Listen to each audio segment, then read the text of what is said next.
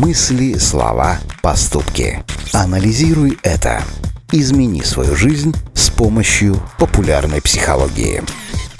Знаете, что такое концепция добровольной бедности? Это не то же самое, что разумное потребление или отказ от всех благ ради каких-то своих внутренних принципов.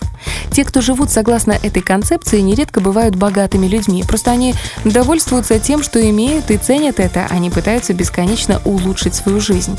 Анализируй это.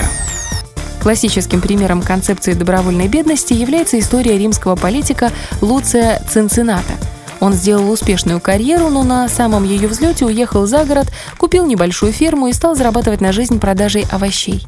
Однако, когда в Рим вторглись враги народ пожелал, чтобы Цинцинат возглавил его в борьбе с захватчиками, он отложил в сторону мотыгу. Приняв на себя роль диктатора, он железной рукой правил страной и справился с нападением.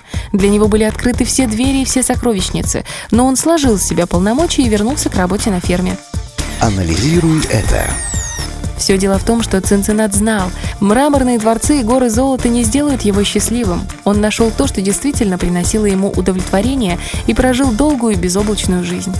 Концепция добровольной бедности учит нас, что есть вещи гораздо более важные, чем заработок денег и приобретение на них различных благ.